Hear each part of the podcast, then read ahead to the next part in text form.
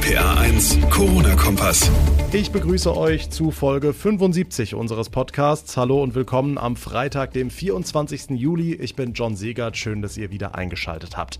Wir sprechen in diesem Podcast ja auch immer wieder über die Gewinner der Corona-Krise. Als solchen könnte man streng genommen jetzt auch den Nürburgring bezeichnen. Anfang des Jahres hätte wohl niemand damit gerechnet, dass auch nur in absehbarer Zeit mal wieder ein Formel-1-Rennen in der Eifel stattfinden würde. Und dann kam plötzlich Corona. Seit heute Nachmittag ist klar, Anfang Oktober findet in der grünen Hölle der große Preis der Eifel statt. Wie kam es jetzt dazu und werden da Zuschauer erlaubt sein? Darüber rede ich in dieser Ausgabe mit Nürburgring-Sprecher Alexander Gerhardt. Vorher kümmern wir uns aber um ein anderes Top-Thema, nämlich die Reiserückkehrer aus Risikogebieten. Lange wurde darüber diskutiert. Jetzt ist klar, wer seinen Urlaub in einem Risikogebiet verbringt, kann sich künftig bei seiner Rückkehr an deutschen Flughäfen auf Corona testen lassen. Darauf haben sich heute Nachmittag die Gesundheitsminister der Länder geeinigt. Noah Theis aus den RPA1 Nachrichten. Diese Tests sollen kostenlos sein und vor allem freiwillig. Aber bringt das dann überhaupt so viel? Ja, die Minister setzen eben auf die Eigenverantwortung der Urlauber. Deswegen ist die Hoffnung, wenn der Test schnell und kostenlos direkt am Flughafen stattfindet, dann machen ihn vielleicht auch die meisten. In der Praxis sieht das dann so aus, wer aus einem Risikogebiet zurückkommt, soll gezielt von der Bundespolizei am Flughafen angesprochen und auf die Möglichkeit eines Tests hingewiesen werden. Aber der Test ist nach wie vor freiwillig. Außerdem ist diese Maßnahme ja eine Ergänzung der bereits bestehenden Regelung, dass Reiserückkehrer derzeit sowieso erstmal 14 Tage zu Hause in Quarantäne müssen, es sei denn, sie können einen negativen Corona-Test vorweisen. Die Entscheidung der Gesundheitsminister bekam heute jedenfalls viel Zuspruch. Kritiker sagen aber, dass damit alle Urlauber durchs Raster fallen, die mit dem Auto, mit dem Zug oder mit dem Schiff in den Urlaub fahren und überhaupt nicht am Flughafen vorbeikommen. Da bleibt es erstmal beim Appell, wer aus einem Risikogebiet zurück nach Deutschland kommt, egal auf welchem Weg, der soll sich doch bitte testen lassen. Hm, ein großer Streitpunkt waren ja die Kosten für die Testzentren. Wer übernimmt die denn am Schluss? Das ist wohl noch nicht so ganz klar. Fest steht nur, dass die Reisenden selbst den Test nicht zahlen müssen. Genau das hatte auch die FDP gefordert.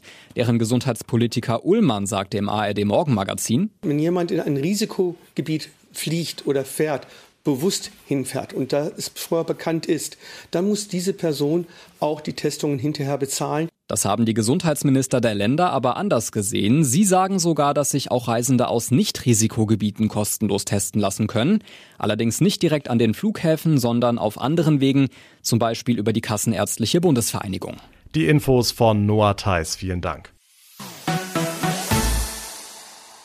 Seit nunmehr sieben Jahren ist der Nürburgring von der Landkarte der Formel 1 verschwunden. Und das, was wohl kaum jemand in absehbarer Zeit für möglich gehalten hätte, wird ausgerechnet im Corona-Jahr 2020 Wirklichkeit. Die Königsklasse des Motorsports kehrt in die grüne Hölle zurück. Vom 9. bis zum 11. Oktober gastiert die Formel 1 wieder in der Eifel.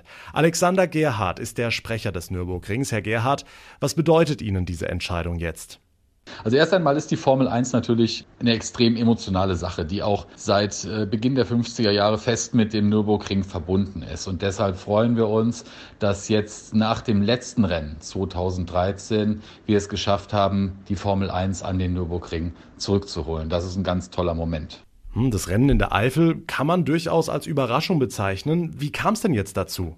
Also grundsätzlich standen wir mit der Formel 1 ja immer in losem Kontakt man tauscht sich ja aus, man, man überprüft die Möglichkeiten und in letzter Zeit haben sich die Gespräche diesbezüglich intensiviert. Was den finanziellen Punkt anbelangt, ähm, können wir mitteilen, dass sich an unserer Maßgabe, dass die Formel 1 auch unter wirtschaftlichen Gesichtspunkten am Nürburgring durchführbar sein muss, daran hat sich nichts geändert. Ähm, von daher haben wir ein gemeinschaftliches Konstrukt gefunden, das für beide Seiten so funktioniert. Und deshalb sind wir äh, froh, dass die Formel 1 im Oktober unter dieser Maßgabe auch zurückkehren kann.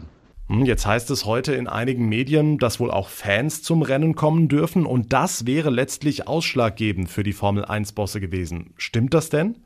Also grundsätzlich planen wir jede Veranstaltung erst einmal ohne Zuschauer. Das gilt auch für die Formel 1.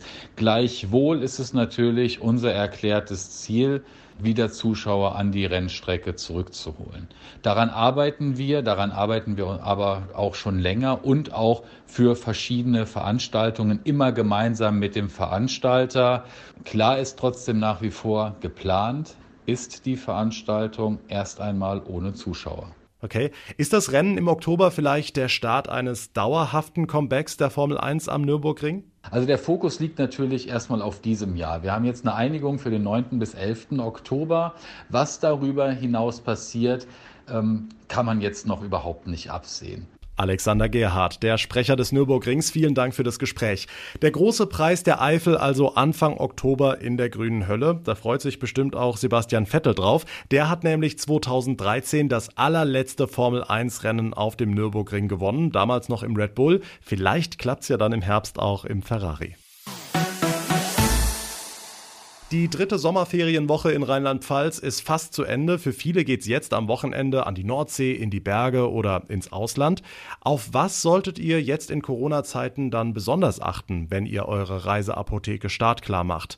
Dafür hat der Malteser Hilfdienst jetzt ein paar Empfehlungen herausgegeben. Sven Herget aus der RPA1 Kirchenredaktion. Was sollte denn auf jeden Fall rein in die Reiseapotheke? Rein müssen auf jeden Fall Mund-Nasen-Masken, am besten für jeden Urlaubstag eine, empfiehlt der Malteser Hilfsdienst. Außer es ist möglich, die Maske eben vor Ort heiß zu waschen. In die Reiseapotheke rein gehört auch eine Handdesinfektion, am besten so in kleinen Flaschen abgefüllt und ganz wichtig mit dem Hinweis begrenzt Virozid, so die Malteser. Diese Desinfektionsmittel, die sind gegen Viren, die eine Hülle haben, so wie eben das Coronavirus. Ansonsten sollten rein auf jeden Fall natürlich Pflaster oder eben persönliche Medikamente. Okay, was gibt's noch zu beachten bei einem Urlaub in Corona-Zeiten? Naja, eigentlich das, was auch sonst gilt, nämlich Abstand halten, Hände waschen, ganz besonders vorm Essen und bargeldlos zahlen. Und die Malteser empfehlen auch, die Corona-Warn-App zu installieren, denn so lässt sich, wenn dann eben doch was passiert, das schnell erkennen und auch eindämmen. Ja, und bevor es dann in den Urlaub geht, besonders ins Ausland, am besten vorher nochmal die Webseite vom Auswärtigen Amt checken, welche Bestimmungen aktuell vor Ort gelten. Was auch geht, sind die Websites der Bundesregierung oder vom Robert Koch Institut. Was alles reingehört in eure Reiseapotheke, haben wir euch nochmal ausführlich zusammengefasst auf rpa1.de. Dankeschön, Sven Herget. Damit komme ich zum Ende der heutigen Ausgabe. Wenn euch der Podcast gefällt, dann würde ich mich sehr freuen, wenn ihr ihn abonniert bei Spotify oder bei iTunes. Da könnt ihr mir auch sehr gerne eine Bewertung hinterlassen. Mein Name ist John Segert. Ich bedanke mich ganz herzlich fürs Zuhören, wünsche euch jetzt ein schönes sonniges Wochenende. Wir hören uns dann in der nächsten Ausgabe am Montag wieder. Bis dahin eine gute Zeit und vor allem bleibt gesund. Der RPA 1 Corona-Kompass.